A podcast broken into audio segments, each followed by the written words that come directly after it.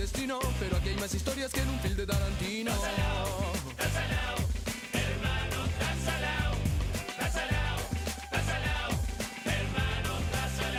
Entonces ya por la chiva sigo mi camino, cuerpo sano, mente sana, decía mi padrino. Encaro la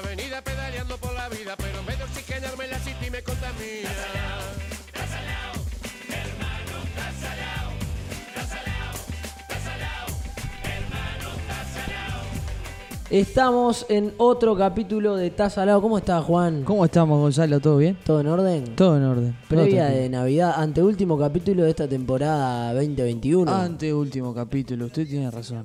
Eh, ¿Qué pasó el capítulo anterior? Capítulo. No, no arranquemos en esa porque Deporte, ¿no?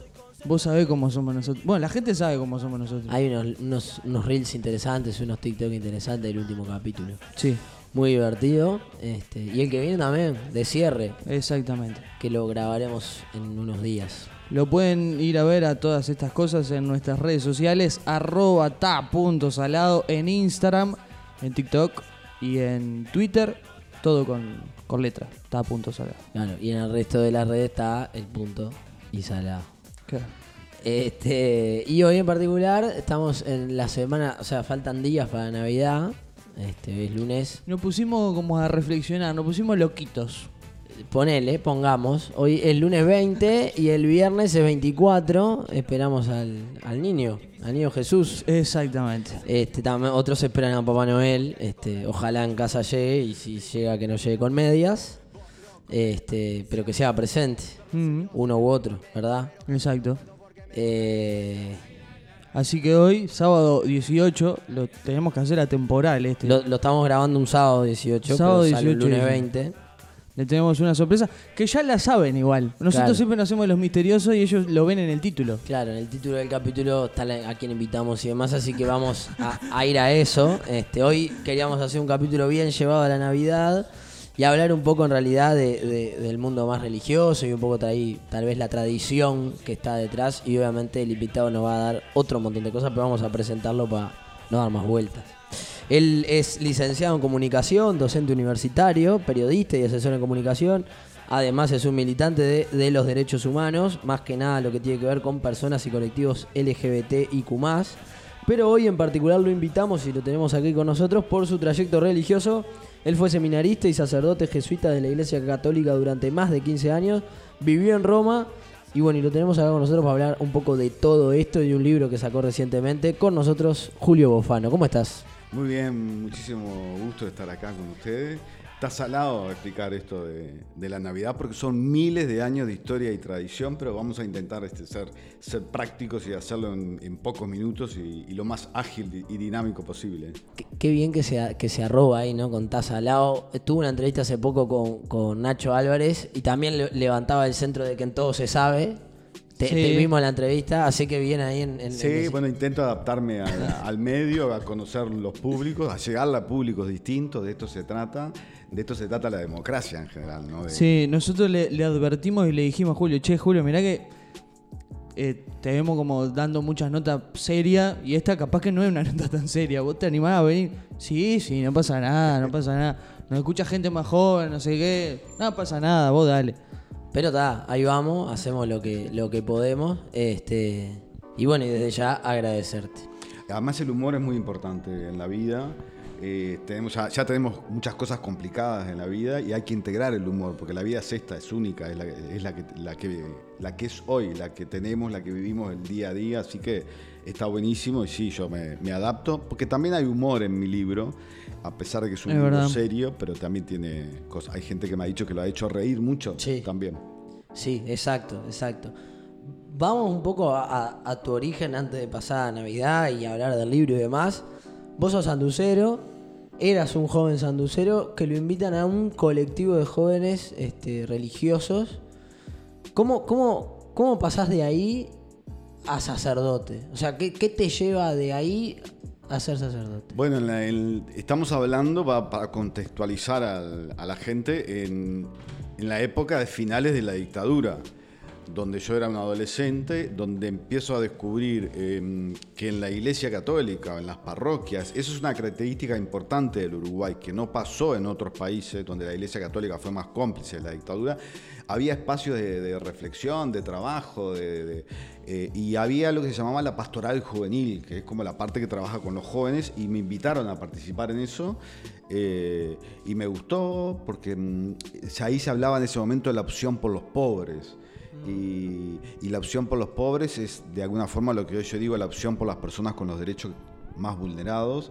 Es algo que me llamó la atención desde el principio, que, tuvo que ver con, con un sentimiento mío de, de, servicio, de dedicar mi vida eh, o buena parte de mi vida al servicio de las demás personas, sobre todo a las personas con los derechos más vulnerados, que es algo que sigo haciendo y que ha sido permanente en mi vida. Entonces, bueno, me invitaron a estos grupos de, de jóvenes y, y, ahí descubrí eso, descubrí una iglesia que, mm, que, se, que se la jugaba por los más pobres, en, en una diócesis además. Es, es, difícil entender las organizaciones de la Iglesia Católica, no es solo una, una institución. Este, cada diócesis está adherida a un territorio y es el obispo mm. el que manda. Hay gente que, por ejemplo, piensa que el cardenal Estula, por ser cardenal, es el jefe de la Iglesia Católica. No es así. Es, es el de Montevideo, digamos, el de, la, el de la diócesis de Montevideo.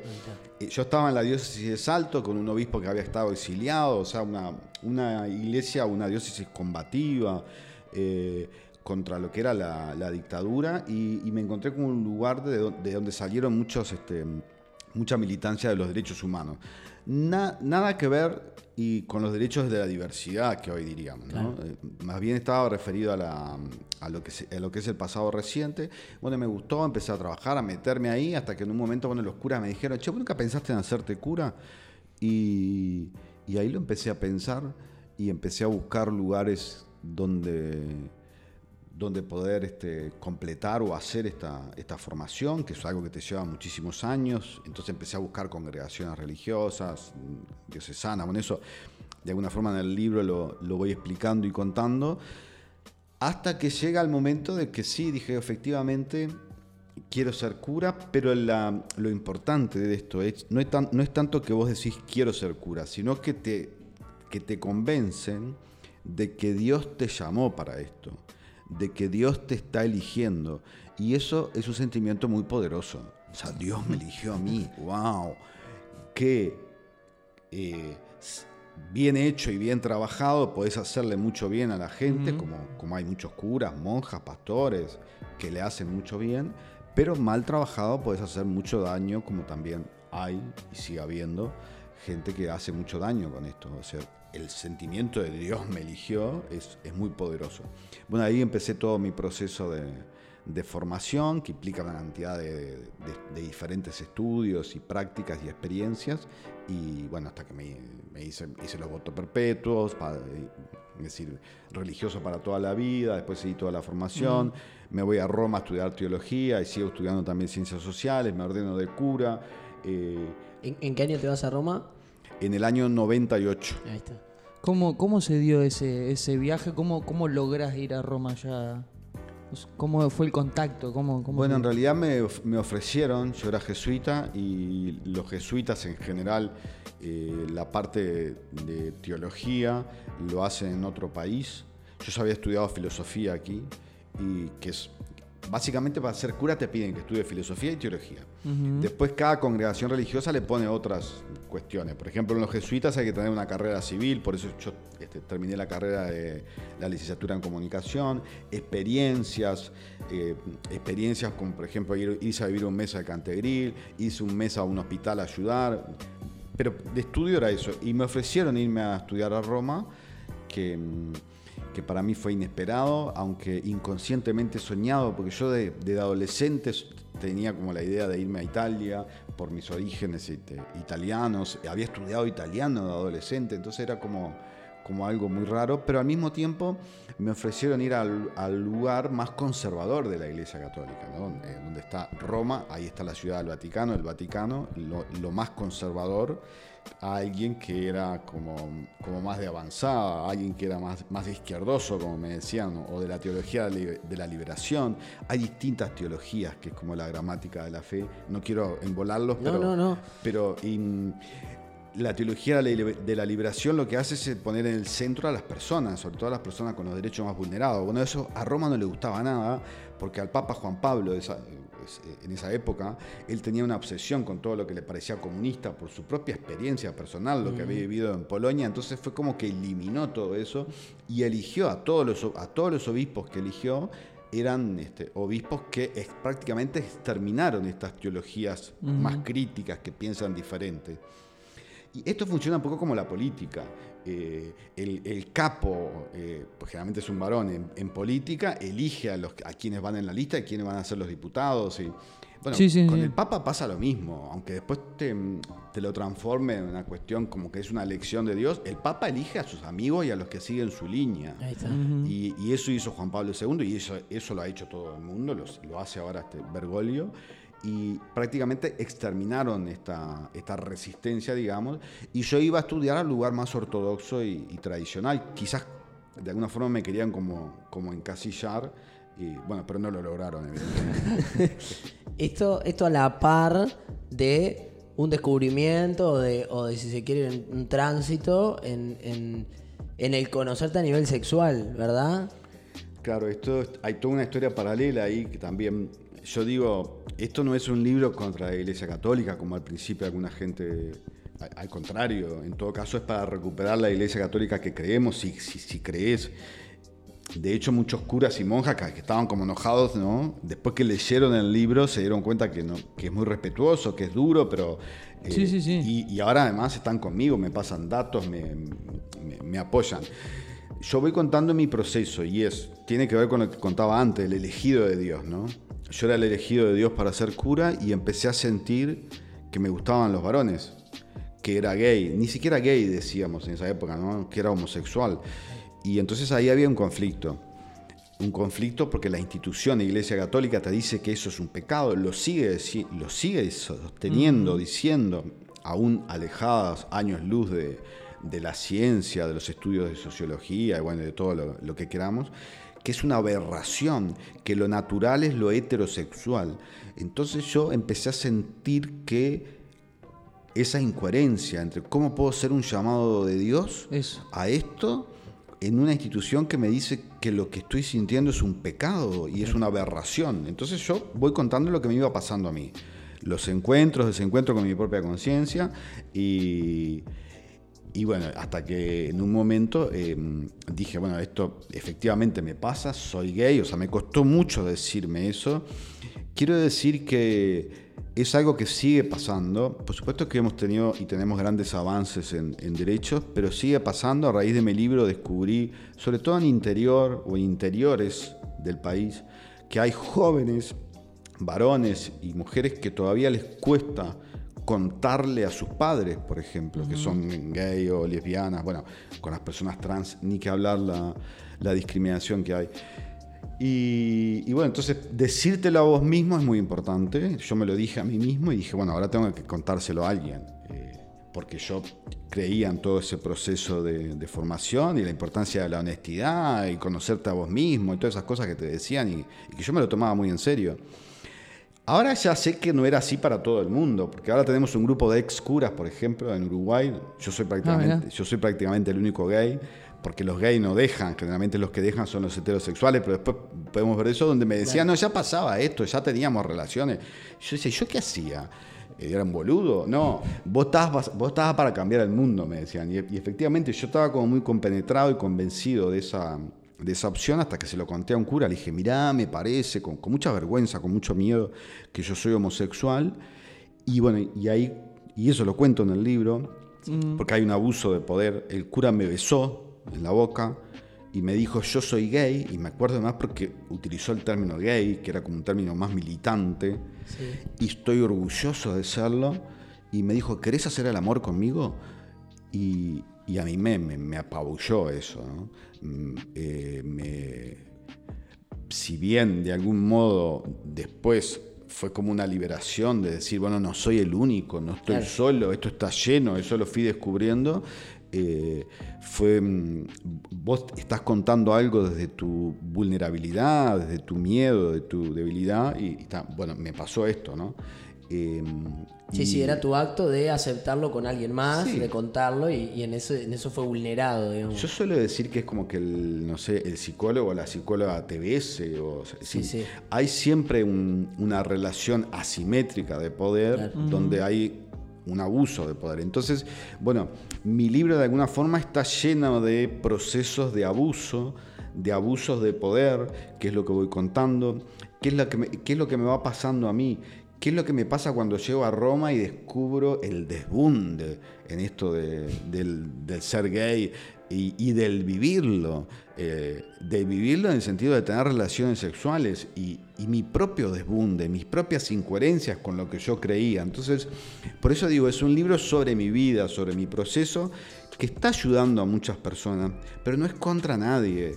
Es, es, es un libro autobiográfico, es un libro que cuenta, eh, que tiene muchas cosas de dolor, pero también es la búsqueda de vos mismo, porque en definitiva en la vida lo que queremos es ser nosotros mismos y no lo que las demás personas te han adjudicado y te han pedido y, exigido y siguen exigiendo que sean. Y eso es una pelea y una lucha que tenemos todas las personas. Hay algo súper interesante, siguiendo con lo mismo, y por si no quedó claro a la audiencia, porque es como que no se dijo muy, muy directamente, que es que es un mundo que tiene mucha homosexualidad dentro de la iglesia, mucha, eh, muchas personas, muchos curas, muchos obispos gay, y es como súper contradictorio el tema de después la, la- la- la homofobia dentro de eso. Sí, eso, eso es lo que voy contando, lo cuento también por eso, para que se entienda eh, el daño que le hace a la psiquis, eh, en primer lugar, esa, esa concepción de que lo natural es la heterosexualidad, eh, el daño que le hace eh, a, a las personas, también a las religiosas, a las monjas, el, el celibato, eh, que es algo que- imposible, es como yo no, si, si tengo la necesidad de comer y tengo hambre, no me la, no me la quito este, mirando obras de arte, si tengo que comer.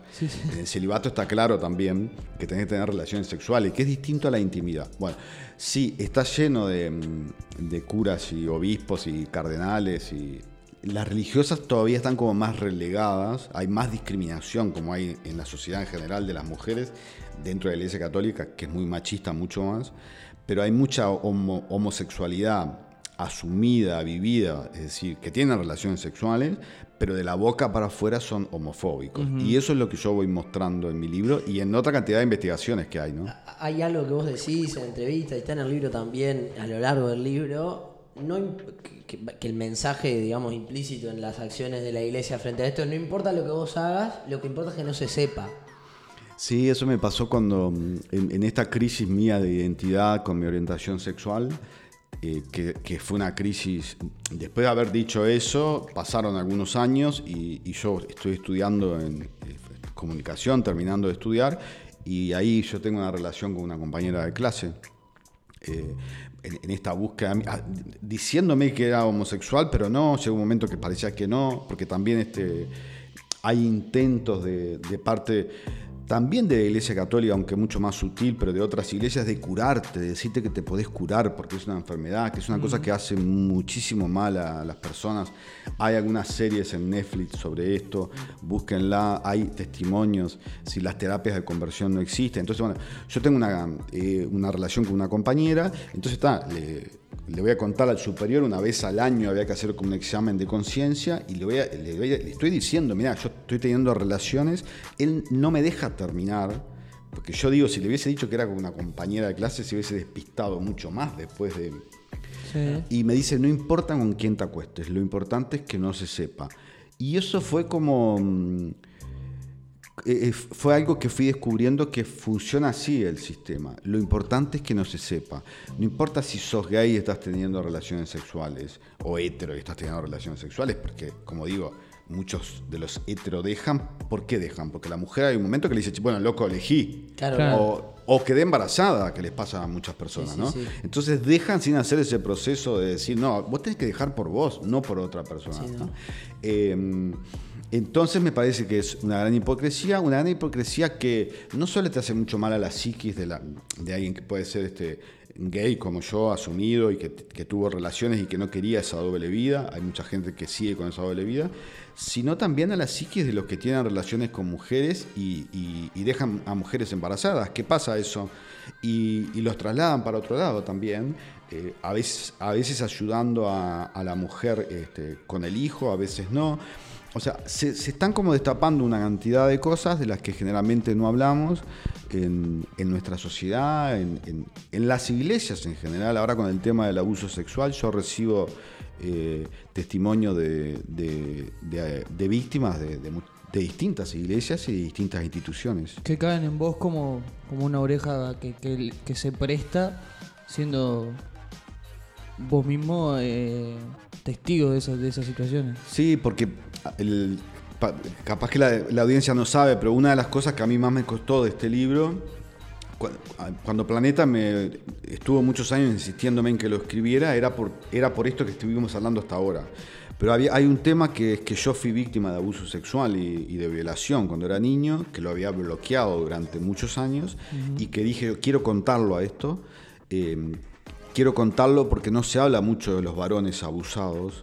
Es terrible en las niñas, es terrible en cualquier persona, pero los varones abusados. Entonces ahora me he transformado de alguna forma en la voz o en una de esas voces donde mucha gente confía y me cuenta. Exacto. Imagínense una sociedad machista como la que vivimos, ¿no?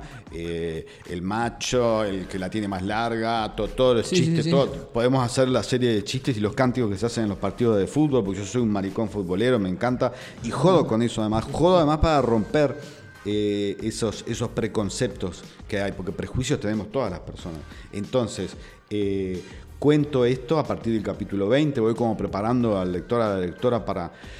Y, y bueno, fue difícil contarlo, fue difícil contarlo de un modo que pueda, que sea para lo que está pasando, por suerte, gracias a Dios o a las diosas o, lo, que, o lo que quieran creer, eh, o a las musas que me inspiraron, que, que hay, hay mucha gente que, que le gustó, que se sintió identificada, que nunca se lo contó a nadie. Ustedes imagínense, para un varón hetero, por ejemplo, que tengo casos, ¿no? Nunca, nunca se lo contó a nadie, no lo hablaba con su esposa, con sus hijos mucho menos, la vergüenza, lo que implica, las consecuencias que tiene para toda la vida, eh, y que confíen en mí es como un raro y gran honor, y, pero bueno, son muchos los abusos, los abusos sexuales aumentaron en Uruguay, tenemos que hacer algo con esto, tenemos que unirnos, independientemente de Julio Bófano y el libro, tiene, tenemos que hacer algo. Ahí hablabas de, de lo que pasa después del capítulo 20, en el capítulo 21, que se titula de Machito y Compadrito Peleador a poner la otra mejilla. Una de las cosas que yo había marcado y, y- en realidad es un poco pa- para también a, quienes escuchan, que, que también escuchen qué, qué dice el libro para que lo compren. pero pero uno de los, una de las cosas que yo marcaba, que cuando leí, viste esas cosas que, que uno le llaman la atención o, o se queda o queda pensando, y dice lo siguiente, ¿no? Cuando yo tenía 8 años y después de haber sido abusado y violado, empecé a pelear con otros niños más grandes que yo y noté que ese comportamiento agresivo era premiado. Ya no resultaba tan fácil decirme putito, maraca, tragasable, mariposón, ni enano o inspector de zócalos. Y hace reír, y lo peor de todo es que hace reír. Es imposible, este de vos.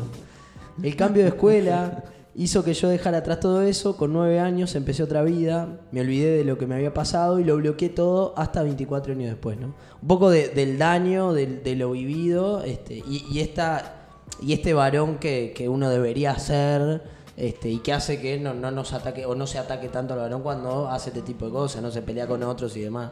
Y se, y se le quitan todo ese tipo de etiquetas que mencionabas ahí. Y quedan, quedan gracias. Sí. Lamentablemente, pero a la vez. Y, y que siguen funcionando además. ¿no? Sí, sí, sí, Eh, yo hace poco cuando fui a ver el partido de Uruguay, un partido de Uruguay, veía como le, había unos niños junto a mí que además tenían la camiseta del colegio seminario de los jesuitas donde yo este, trabajé, te juro, y le gritaban ¡Puta! pero con una rabia al juez o a los contrincantes o, o los cánticos.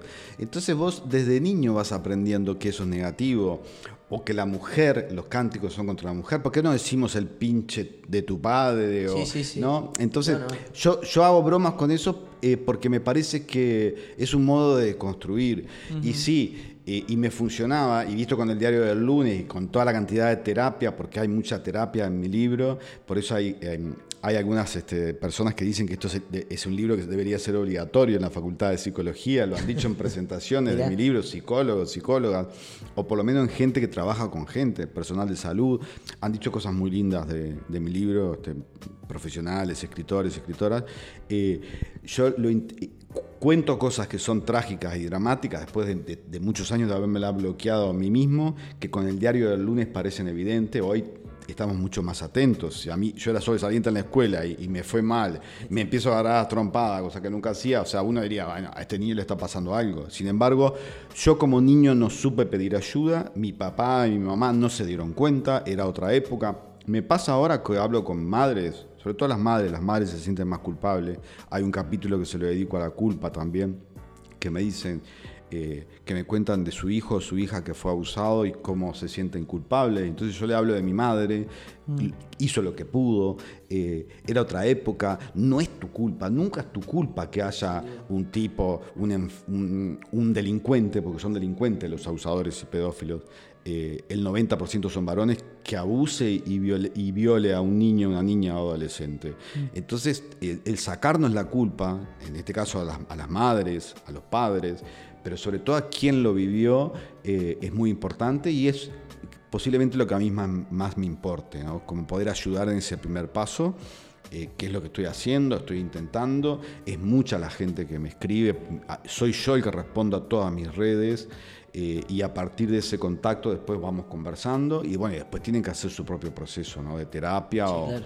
eh, por eso que yo voy a tratar de crear una fundación, porque hay gente que no se puede pagar, hay gente que no quiere saber nada, que solo me lo quiere contar a mí. Y hay otra segunda etapa que es, bueno, si hay posibilidad de denunciar, yo los mando a fiscalía. Confío plenamente en la unidad de víctimas y testigos de fiscalía que te asesoran. eh, en, en el caso que tengas y te dicen qué es lo que puedes hacer. Gracias a la fiscalía hemos o estamos intentando o- y se han metido preso algunos abusadores y, y me parece que eso también es muy importante para, para sanarnos como sociedad. Pero tenemos que empezar con uno mismo. Eh, y eso es lo que estamos haciendo. Está muy bien. Pese, pese a todo esto, y, y también viendo entrevistas, leyendo el libro y demás, este, ¿vos seguís siendo creyente? Sí, sigo siendo creyente. Es una opción eh, eh, eh, ser, ser creyente. Hay gente que hay gente que cree, hay gente que no cree. Creer es un derecho humano, está en la Declaración Universal. Yo lo, lo defiendo porque en Uruguay tendemos como a minimizar mucho. Vos, vos que sos tan inteligente, seguís creyendo, me han dicho. Es una elección. hablo con gente que me dice, ojalá yo tuviera fe, no creo en nada y es como un vacío. O sea, creer en un dios, en una diosa, en un trascendente, pase o no pase por una institución. El 78% de la población de Uruguay está en esa situación, es mucho más de lo que creemos, pero el Jesús en el que yo creo es un Jesús que estaría del lado de las víctimas sin lugar a dudas. Le estaría dando una patada en el trasero a los obispos y a los curas y a los pastores que, que hacen negocio en su nombre, engañando a gente. Muchas de las iglesias neopentecostales eh, te piden plata a cambio de salvación, eso es un negocio. Hay una, en el Evangelio, vayan al Evangelio, vayan a las fuentes, hay, un, hay una parte donde Jesús se enoja con los mercaderes del templo y tira todo. Bueno, Jesús estaría, estaría ahí, estaría haciendo eso. No estaría ocultando y negando y, y barriendo bajo las alfombras. Y el Jesús en el que yo creo estaría en las marchas de la diversidad, estaría ayudando a las ollas populares. eh, y en ese Jesús sigo creyendo, sí. Y después del libro, mucho más. Ahí está. Está, interesante. Sí, no, obvio. No es que esperaba la respuesta un poco la pregunta yo la hago sabiendo, este, pero como también no la gente como eh, después de, de- de trayectos y demás, cómo alguien puede seguir creyendo en, en- en un Dios o algo así, y en realidad vos lo contás claro, vos crees en, en un Jesús que, que ampara a, a historias como la tuya en algún punto.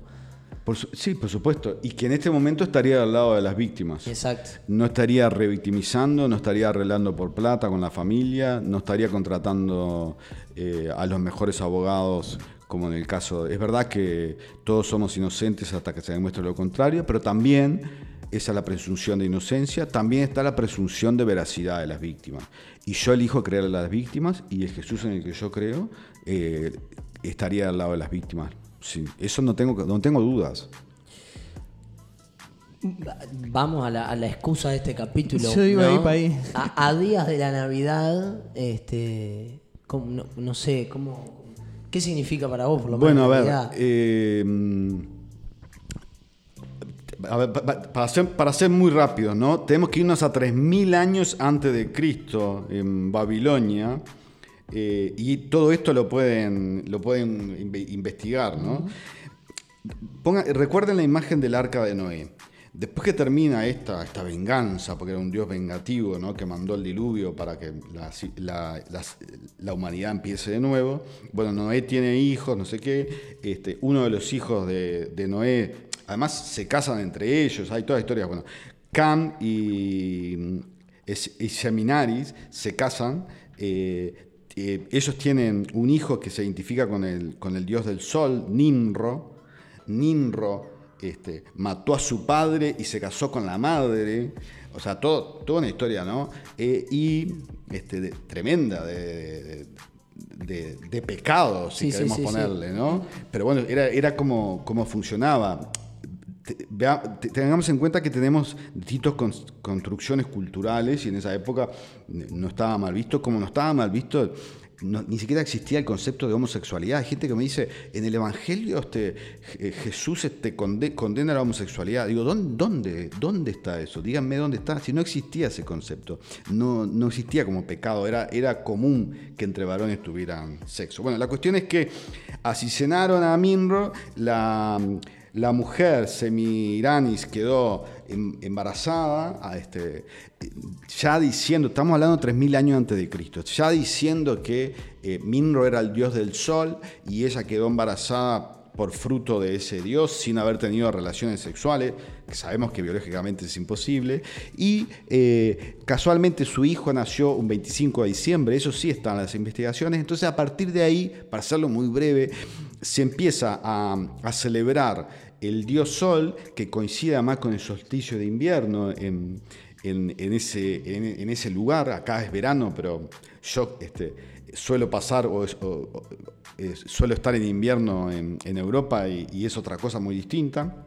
Y entonces se sigue celebrando esta historia que, digamos que está llena de asesinatos, de, perversión, de madres que se casan con el hijo, de hijos que matan al padre. En esa cuestión de- del dios sol. Llega el cristianismo, pasan cuatro siglos, los romanos seguían celebrando eh, esta, esto del dios sol, y, y había grandes fiestas y borracheras. Y, ¿ah? Entonces, cuando el imperio romano se hace cristiano, como en muchos otros casos de la historia, resignifican la fiesta, porque nadie sabe cuándo nació Jesucristo. Eh, históricamente es imposible probar cuándo, Claro, ¿ah? claro. Según todas las investigaciones. Entonces pusieron Está, estaba la fecha del 6 de enero, que es la fecha de donde aparentemente la hicieron coincidir con los reyes que le dan dono, eh, dones, regalos al niño Jesús, y fueron para atrás y lo hicieron nacer el 24 de diciembre, para resignificar esa fiesta pagana y darle un contenido cristiano. Después de eso pasaron muchísimas cosas, hasta 1800 y pico, para llegar. Hubo eh, países que antes de eso puedan, pueden ver en Inglaterra, por ejemplo, donde no celebraban la Navidad, estaba prohibido, otros no. El, Minro este, el dios del sol, eh, la, leyenda dice que se murió en- en donde nació un pino, de ahí surge la tradición de los pinos y, y poner, este, eh, y poner, poner ofrendas a este dios, regalos, que las ofrendas en esa época eran niños además que, que sacrificaban. También tengan presente que la niñez hasta hace pocos años no tenían, este, eran, no eran sujetos de derechos, eran objetos. ¿no? Entonces, bueno, cosas que ahora nos pueden escandalizar. La cuestión, y para redondear algo de miles de años, es que lo que se celebra el 24 de diciembre, según la tradición cristiana, es el nacimiento de Jesús, aunque no lo sepamos. Y yo digo que la Navidad cuenta una historia, y es la historia de una familia de extranjeros, de inmigrantes que buscan refugio y solidaridad, porque es así, María y José. Que ni siquiera estaban casados, porque eh, el- ella estaba embarazada y no era de José, eh, están, van casa por casa buscando refugio. Entonces yo estoy convencido que el respeto por lo diferente, por los inmigrantes, es el mejor regalo que podemos hacerle a ese festejado, si es que queremos celebrar el, al tal Jesús de Nazaret, si es que crees en eso. Después se ha resignificado en nuestro país y en otros países más este, laicos, como el Día de la Familia. Bueno, también este, aprovechemos para, para- para celebrar la familia, pero ¿qué tipo de familia? No? Había una consigna en el MIDES que a mí me, gusta mucho y la sigo usando, que es un país, diversas familias. Hay diversidad de familias, así como fue esta familia disfuncional de una mujer embarazada de otra y José, hay familia entre dos varones, hay familia entre dos mujeres, hay familias que son eh, eh, padres divorciados, separados. Bueno, no discriminemos. Si crees en ese Jesús, o por lo menos el Jesús en el que yo creo y que puedo celebrar en Navidad cuando digo feliz Navidad, es un Jesús que no discriminaría a nadie, que estaría luchando por el amor. Y el amor es ser uno mismo. Ama a tu prójimo como a ti mismo. Hay que pensar por el a ti mismo, aceptarte con lo que sos y de alguna forma por eso el, el- el libro este recorre todo el proceso del amor. El conocerme me hizo libre, que es el título que elijo al final, es de alguna forma diciendo, bueno, aceptar todo esto que hice y que viví, muchas incoherencias también, muchas, muchas luchas con mi propia conciencia, eso es el amor. Y el amor es algo que se construye cada día y no se construye discriminando se construye aceptando, sobre todo a, a las personas diferentes. ¿Por qué? Porque lo único natural es que las personas somos diversas. Nadie es igual a otra persona. Y eso es lo, es la, eh, me parece como el gran mensaje de, de esta Navidad. Viniendo a la actualidad y ya sabiendo un poco el adelanto de que, de que estabas en Europa alguna, algún invierno y alguna Navidad, este, ¿cómo es eh, en la actualidad justamente la celebración allá adentro de, de la gran casa de Jesús? Bueno, la... mm, Yo me la imagino eh, ¿Vos te imaginás o- desbunde, sí. A lo Eh, romano. a lo romano antiguo. Bueno, hay de todo. ¿Sabes lo que pasa? Que es en invierno y hace mucho frío. bueno, sí. que agarra calor. Claro, entonces eh, hay que agarrar calor, hay que tomar. Sí. se toma mucho, eh, pero hay primero como una solemnidad de, de- de la cena familiar, eh, que además es, es todo a base de pescado, cosa que yo, a mí no me gusta nada el pescado. Yo estaba por ir ahora, me iba a ir ahora a Roma unos días a pasar Navidad y fin de año con, con mi gente allá, mis amigos, mi familia. Y mm, ta, pero por, por- por cuestiones de que se está complicando de vuelta lo del COVID no voy. Eh, pero sí, eh, es en base a pescado, eso también tiene toda una historia y una tradición que no tiene nada que ver con, con- con lo original de, de la historia tan simple de, de una pareja de inmigrantes que buscan refugio y nació un niño. Eh, y, y después sí es el desbunde. De hecho, hace dos años que fue la última vez que estuve, est- estuve en esa cena más formal, así con mis amigos y amigas, y después me fui a una fiesta este, en un partido político donde les juro que cuando llegué, no solo estaban bailando Gilda, sino que cuando supieron que yo era uruguayo, pusieron, en Roma estoy hablando, en la periferia, hasta las 3 de la mañana, pusieron la canción de la violencia, Agarrate Catalina, que lo cuento en el libro, en Roma, los romanos, y la cantaban. También porque a veces no tenemos la dimensión, es verdad que no somos nadie, que somos un país chiquito, pero la dimensión que tienen algunas cosas, como el carnaval uruguayo, como los jugadores de fútbol eh, en el exterior, o- y- e incluso como el presidente Mujica, que mucha gente en muchos lugares este, lo- lo- te conocen o conocen Uruguay por el presidente. Eh, en África me pasó, no por el presidente, sí me pasó porque yo andaba con la bandera de Uruguay, entonces Suárez, Cavani, Sí. pero para decir, este, eh, sí hay de todo, cada uno lo celebra. Hay una formalidad que hay que cumplir, lo, lo- lo políticamente correcto, y después está el desbunde. Y el desbunde siempre es lo más divertido. Obvio. Eh, justo este, este capítulo y, y con Julio llegamos a algo bastante serio, eh, pero, el, pero el libro tiene, tiene mucho de esta parte del desbunde. Sí, sí. O sea, contás mucho. eh, Y explico, y el- hay, hay, hay una parte, este, nada, hay varias partes en realidad en la, en la que, en la que mención al sexo y que es- está bueno en el sentido de ponerlo en palabras, de, de- de- de- esto del lenguaje construye realidad también y ponerlo en palabras hace que pase y que se sepa. Este, nada, hay una parte en el libro en la, en la que contás que, que te reencontrás con, con, con- creo que es con un cura este, en particular y, que tenés relaciones sexuales. Nada, el, hecho de leerlo, nosotros lo, lo ojeamos un poco este, antes de que vinieras. Este, y, lo increíble de, bueno, de- de- del valor de contarlo, pero a la vez de él, ah, eh, lo, que, lo que son rumores eh, es real también en, cuanto a el sexo presente dentro del Vaticano y demás, ¿no? Este, ¿a, qué, ¿A qué niveles alcanza eso? Este, Eh, todo lo que te puedas imaginar y más. Si se googlea hace un par de años, por ejemplo, este, hubo una intervención de, la- de los carabineros italianos en una orgía en el, en el apartamento de un cardenal, que yo cuento, yo también estuve, pero no por el sexo, sino por las drogas, Ah, porque ahí se desbundaron con las drogas. Eh, está, están como noticia, o sea, eso sigue pasando, Francisco trata de controlarlo, Francisco lo que hace, Bergoglio, yo le dedico el capítulo 37, que es, un experto en marketing, es un experto en venderte titulares, en hacerte creer que son excepciones. Eh, que son casos aislados, tanto lo lo los abusadores sexuales, que eso no es joda y en eso sí tenemos que agarrarlo en serio, como esto de que haya orgías o tengas relaciones sexuales. O sea, a ver, si hay algo natural es la necesidad de tener relaciones sexuales y eso por algún lado explota. Y no quiero decir que no haya gente que no haga el esfuerzo del celibato, lo hay, yo lo, yo lo hice durante muchos años, pero en algún momento te explota y te explota por, por ahí, por tener sexo, al desbundado o no, o con una pareja que es más difícil. O te explota, no sé, canalizándolo comiendo, bebiendo con otras drogas o con alcohol, este, o con los mejores autos. O, eh, bueno, voy de alguna forma contando también eso en el libro. Como digo, de nuevo, no es para deschavar, sino para que se vayan este, conociendo lo que a mí me pasaba y bueno, y que dije, no, yo no quiero más esto, no, no, no es lo que quiero para mi vida.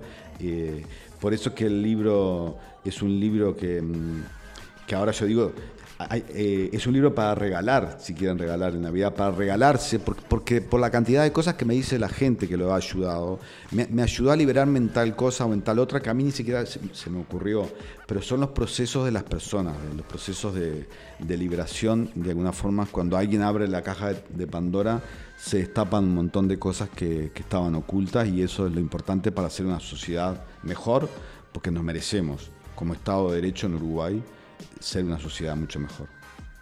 Bárbaro. Em, es un libro súper musical. Estuvimos hablando hace un- antes de, que arrancara la entrevista. Que tiene una playlist incluso. Sí, es- escribiéndolo, que a mí me llevó mucho tiempo, dos años y medio, fui descubriendo la importancia que había tenido la música en mi vida, en, en- el sanar mi alma. Entonces empecé a poner algunas canciones y finalmente se transformó en que prácticamente en todos los capítulos empieza y termina con una canción y por eso hay una playlist del Conocerme me hizo libre que se puede buscar en Spotify.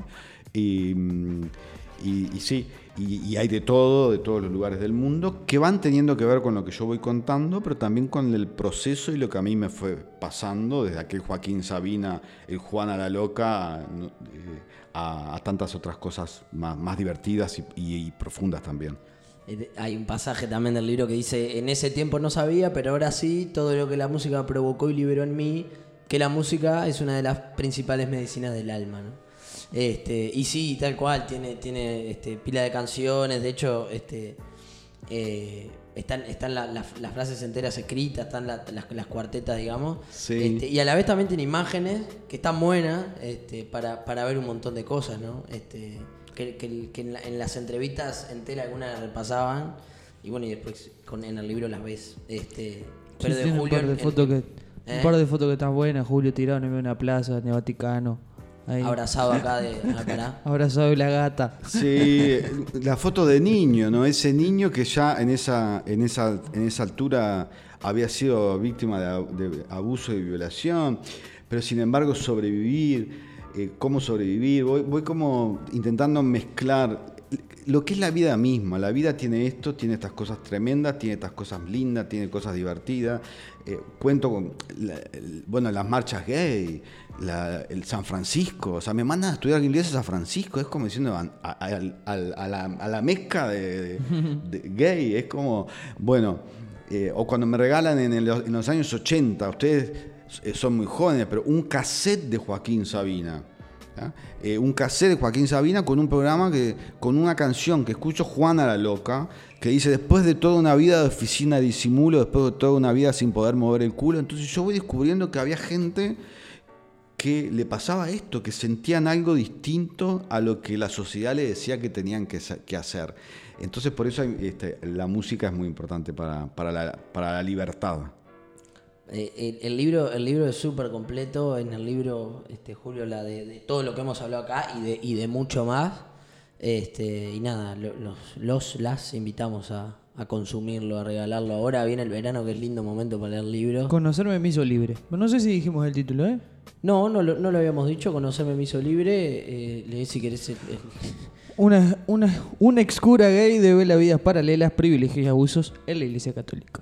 Sí, de edición de, Planeta. Este, y están, están varias librerías. Vos lo compartís en tu, en tu Instagram. Pueden seguirte también. Sí, está, eh, bueno, prácticamente en todas las librerías. Me imagino que no en la, Universidad Católica, pero en, todas las librerías sí, es Planeta. Eh, acaba de salir la tercera edición, que en Uruguay es como un éxito, o sea, salió en septiembre el libro.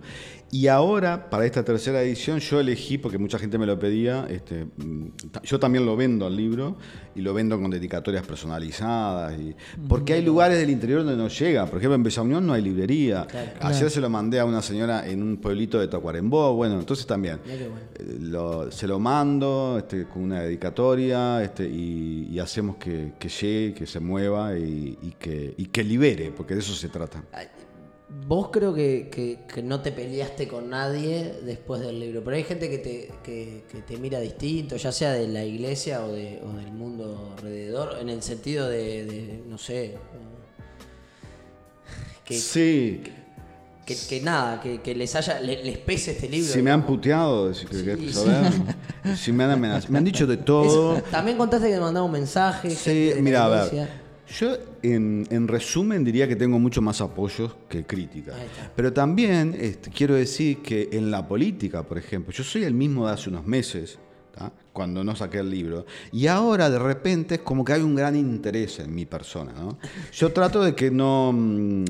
Yo trato de no creérmela, de saber que, porque en este momento soy, el soy, eh, soy uno de los maricones famosos del país, entonces está bueno eso, y puede En la sumar. marcha de la diversidad sos, sos un ícono Claro, en la mar- de en tener. yo siempre fui la marcha de la diversidad, Claro. siempre bailé porque yo soy así. Ahora me da como cosa que este, yo, no me voy a aprovechar de eso. Yo te vi en Colonia, este, Claro. y, y- y no sé si había sido antes, pero en, en la última particular, eh, ahí está, ahí viene Julio.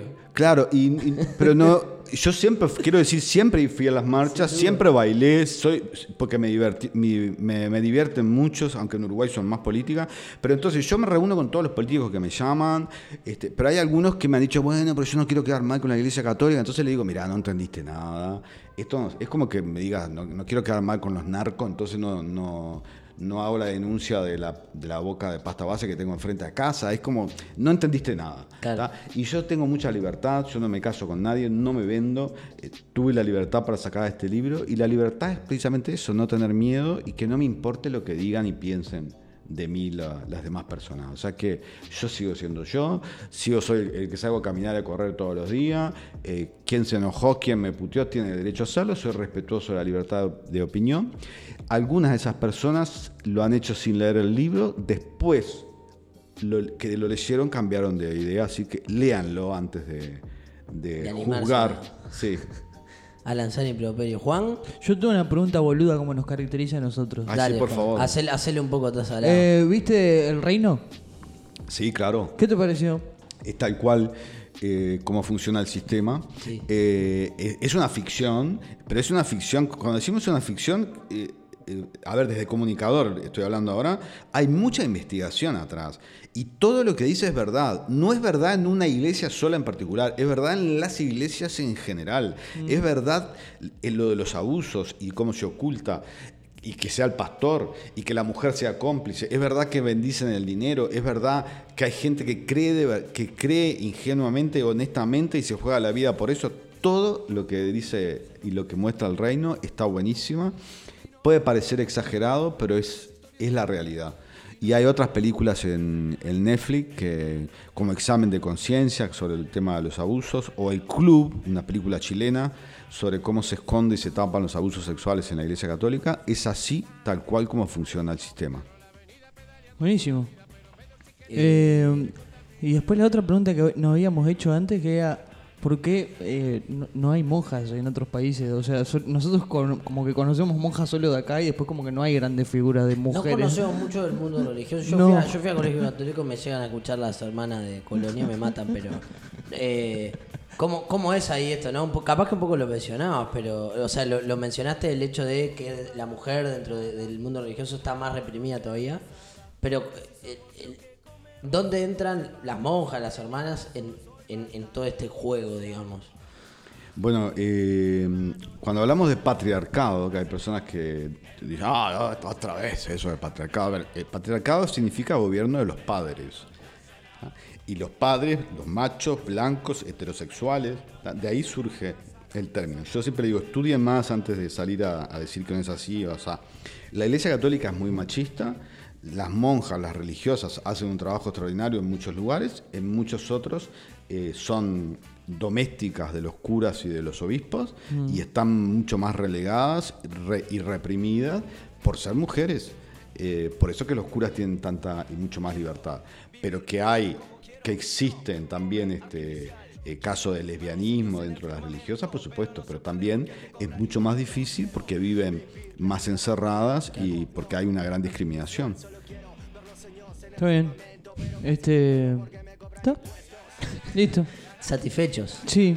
No, muy agradecidos con, con tu visita, con, con haberte animado. A Julio le hablamos por Instagram como le pueden hablar ustedes para decirle si se animaba a venir. Se animó y acá y acá está, este, aparte sobre el pucho también. Este, así que nada, yo hace tiempo estaba con ganas de, de- de tener el libro y de leerlo y, y me voy a enfrascar en ello, aprovechando ahora las vacaciones también. Pero nada, agradecerte, esperamos que te haya, que hayas pasado bien. Bárbaro, muchas gracias a ustedes, a la, a la audiencia. Y cuando, que- cuando decimos feliz Navidad, digámoslo no solo porque hay que decirlo, sino con, un acto de amor. Un acto de amor a veces puede ser algo muy simple, como pararse al lado de una persona que está tirada en la calle y preguntarle si precisa algo. Son las pequeñas cosas que cambian al mundo, son los, los pequeños grandes milagros que hacen que, sea, que podamos ser una sociedad mucho mejor. La Navidad fue la excusa y así pasó Julio Bofano y lo tuvimos con nosotros. Gracias, de verdad, ¿eh? Un gusto. Un gusto. Nos vemos en otro capítulo que el próximo será el último de esta temporada de Ta Salao. Chau.